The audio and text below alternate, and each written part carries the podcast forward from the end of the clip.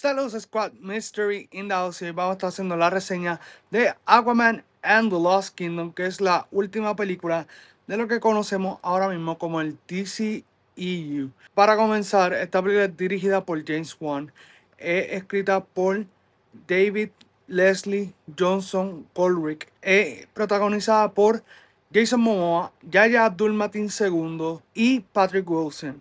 Esta película no me llamaba mucho la atención desde que vi los trailers. De hecho, nada de la promoción me llamaba la atención. La segunda entrega es bien rara. Obviamente hay que destacar que la película tuvo cerca de cuatro reshoots. O sea que una vez terminada se volvió a grabar cuatro veces más. No sabemos cuántas escenas fueron durante ese momento. Pero lo que sí sé es que en algún momento se especulaba que estaría Ben Affleck y en otro momento Michael Keaton interpretando a Batman. Obviamente el fracaso de Flash influye mucho en esto. Vamos a resaltar, y probablemente ya han escuchado esto en todos lados, la historia no es muy buena que digamos. Tenían que haber hecho un mejor trabajo en presentarme a Aquaman ya como papá casado con Mera y cómo él iba a tomar ahora la parte de Atlantis. La realidad es que se siente muy clichosa, los diálogos son horribles, hay, una, hay unos diálogos entre los personajes que para mí son de lo peor que he visto este año en cine. Tenemos actores como Randall Park, que tiene un rol prominente en la película, es un buen actor, pero entonces las líneas que le dan son las mismas y está mal dirigido, por ende su interpretación no es muy buena.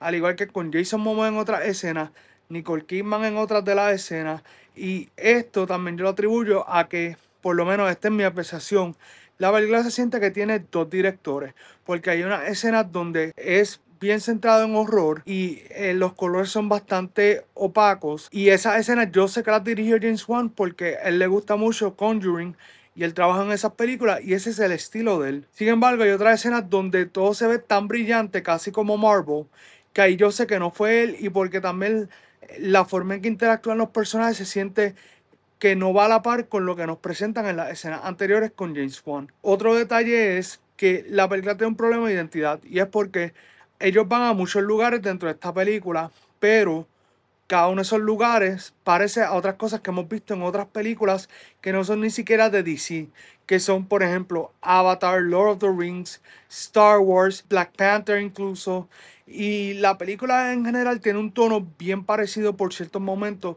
a Black Panther Wakanda Forever. Hay una escena post crédito. La escena post crédito realmente no la recomiendo. Es malísima.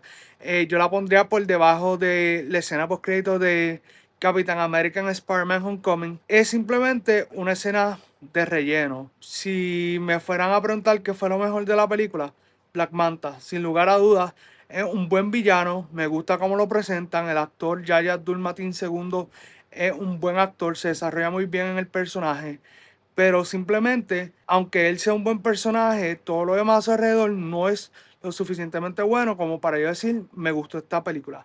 Hay chistes, no los encontré muy graciosos.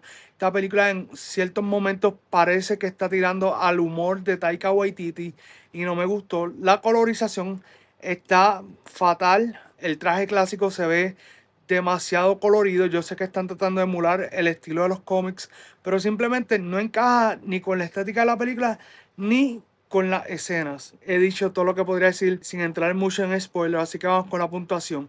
Para mí, Aquaman and the Lost Kingdom es un 3 de 10. Así que si te gustó esta reseña, dale like, comenta, comparte este video, suscríbete al canal, dale a la campanita y nos veremos en otro video de Movie Squad. ¡Wow!